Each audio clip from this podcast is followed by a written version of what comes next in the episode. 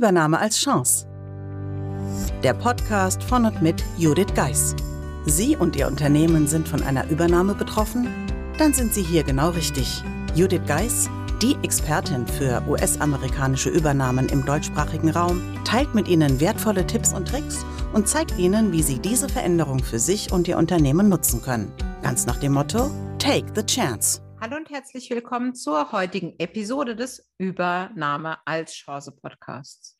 In der letzten Episode haben wir die Frage beantwortet, warum jetzt nach einer Übernahme zwei Jahresabschlüsse gebraucht werden. Falls Sie die Episode verpasst haben, empfehle ich Ihnen, die letzte Episode erst anzuhören, bevor es mit der heutigen Episode für Sie weitergeht. In der heutigen Episode geht es um fünf Fragen, die Sie sich stellen müssen, wenn Sie sich das monatliche Reporting erleichtern wollen. Denn ich bin mir sicher, Sie könnten einige Tipps gebrauchen, wie Sie einen erfolgreichen Monatsabschluss erstellen. Daher erzähle ich Ihnen heute mal ein Beispiel aus vergangenen Tagen. Herr K. wollte nach dem Jahresabschluss Veränderungen im Reporting. Bisher hatte die Finanzabteilung bestehend aus zwei Mitarbeiterinnen, nennen wir sie einfach mal Frau M und Frau K, immer alles hinbekommen, auch wenn es nicht ganz schmerzfrei war. Aber der letzte Jahresabschluss hatte alle ganz schön geschafft. Die Termine konnten nur unter größter Anstrengung gehalten werden. Da muss was passieren, sagte er mir bei unserem ersten Telefonat. Sind Sie neugierig, wie es weiterging? Dann habe ich einen Blick hinter die Kulissen und fünf Fragen, die wir uns damals gestellt haben und die Sie sich vielleicht auch stellen sollten. Erstens, welche Aufgaben müssen monatlich gemacht werden, damit Sie das Reporting und den Monatsabschluss erstellen können. Erfassen Sie lückenlos alle Aufgaben, die gemacht werden müssen. Seien sie noch so klein und mal eben schnell gemacht. Eine Kollegin von mir sagt immer, mal eben ist zu lange, wenn man im Stress ist. Und ich stimme ihr vollkommen zu. Sie werden am Ende erstaunt sein, wie viele Aufgaben reibungslos laufen müssen, damit Sie pünktlich die Zahlen haben und damit Ihre Termine einhalten können. Zweitens, wann müssen diese Aufgaben gemacht werden? schreiben Sie sich auf, wann welche Aufgabe gemacht werden muss. Gerade der Überblick über den zeitlichen Ablauf ist enorm von Bedeutung. Nur so sehen Sie, wo es knirscht und können sich dann darum kümmern, das zu ändern. Hier reicht dann nicht nur allein das Datum, sondern am besten auch mit Uhrzeit. Denn nur so kann ein Rad ins andere greifen. Überstunden, weil der Kollege erst kurz vor seinem Feierabend liefert und Sie darauf warten, das ist damit Vergangenheit. Okay, klappt vielleicht nicht immer, aber in den meisten Fällen.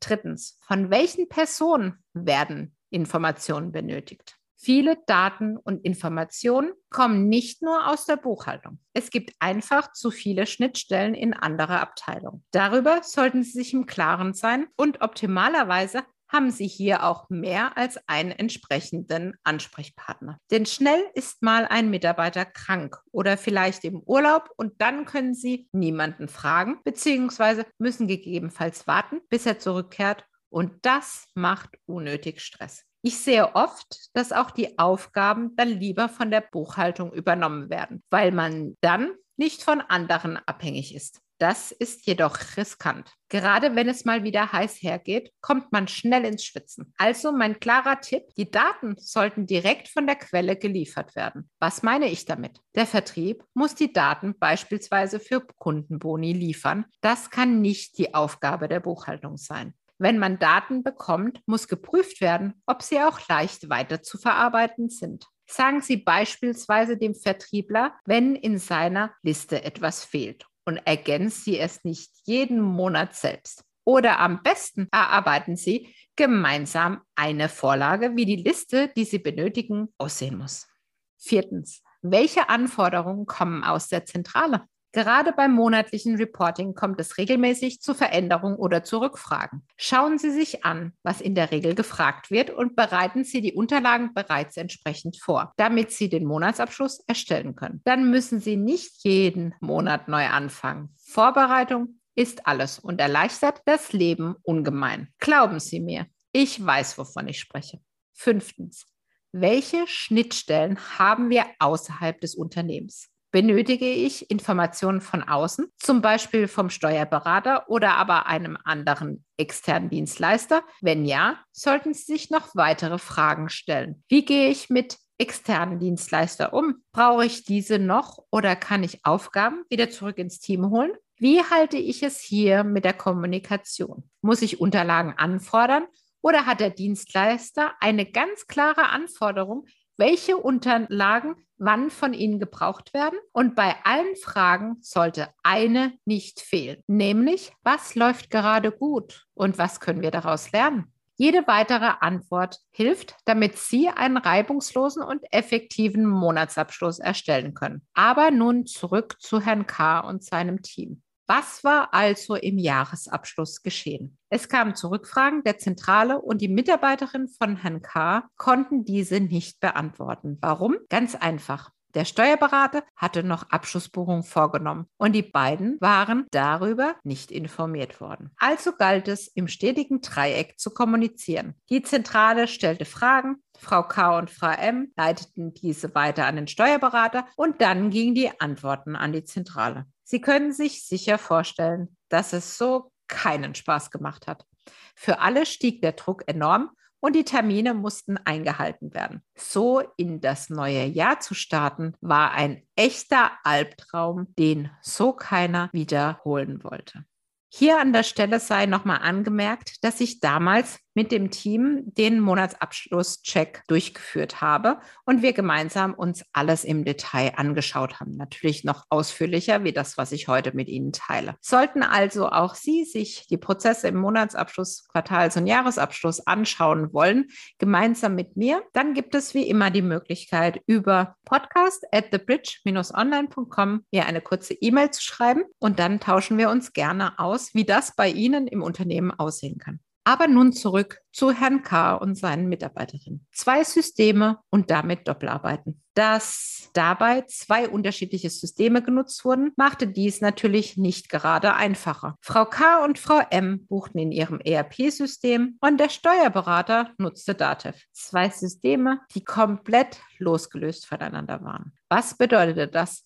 Die Mitarbeiterinnen mussten die Buchungen vom Steuerberater nachbuchen und der Steuerberater umgekehrt die Buchungen, die von den beiden in ihrem System erledigt wurden. Und glauben Sie mir, das war eine ganze Menge. Man konnte die Stunden gar nicht mehr zählen, die man damit verbrachte. Aber das war nicht alles. Es gab viele weitere Aufgaben, die im Rahmen des Jahresabschlusses bewältigt werden mussten. Zum einen war das Reporting ausführlicher und die Rückfragen des Controllers, der das Reporting für die Tochtergesellschaft übernahm und die Fragen waren enorm. Denn gefühlt kam jede Minute eine neue E-Mail, die bearbeitet werden musste und das mit einer Frage, die man nicht ohne Unterstützung beantworten konnte. Der Druck stieg an und wurde immer mehr. Sie können sich vorstellen, dass man da nur noch sagen kann, Augen zu und durch. Tag der Abrechnung. Irgendwann kam der Tag der Abrechnung, nämlich die des Steuerberaters. Denn dort wurden die Stunden schon genau erfasst. Und da wurde noch mal mehr bewusst, hier muss sich was ändern. Wie sah unsere Lösung dazu aus? Die Abschlussbuchungen wurden ab sofort von Frau M und Frau K selbst gebucht. Dies führte dazu, dass der Druck auf alle Beteiligten geringer wurde und die beiden jederzeit zu den Buchungen Auskunft geben konnten. Dies brachte eine enorme Erleichterung für das Team und den Steuerberater. Gerade wenn man die Deadlines der Amerikaner einhalten muss, bleibt es einem verwehrt, etwas in den Abläufen zu ändern, weil einem schlicht die Zeit in dem Moment fehlt. Der wird maximal eine Notiz gemacht mit dem Vermerk, sich das bei Gelegenheit damit zu beschäftigen. Mein Tipp an Sie, setzen Sie sich nach dem Abschluss zusammen und gehen Sie diese Themen an, denn nach dem Abschluss ist bekanntlich vor dem Abschluss. Erfolg auf ganzer Linie.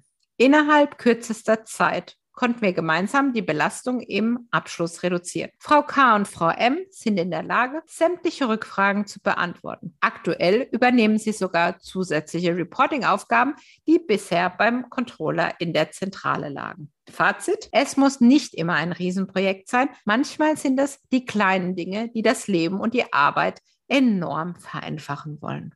Ich persönlich hoffe sehr, dass ich Ihnen einige gute Tipps an die Hand geben konnte, wie Sie einen erfolgreichen Monatsabschluss erstellen. Ein kleiner Tipp am Rande. In den Gesprächen mit Frau K. und Frau M. wurde eins wieder deutlich. Das Thema Englisch war bei Herrn K. und dem ganzen Team ein wenig nach unten gefallen. Man hat es in diesem Maße in der Vergangenheit nicht gebraucht. Jedoch der riesige Kontakt mit dem Controller, der ausschließlich nur Englisch sprach, führte dazu, dass wir mit Englischtrainings begonnen haben. Wie schon in anderen Episoden erwähnt, bieten wir das natürlich auch an. Deshalb gerne melden.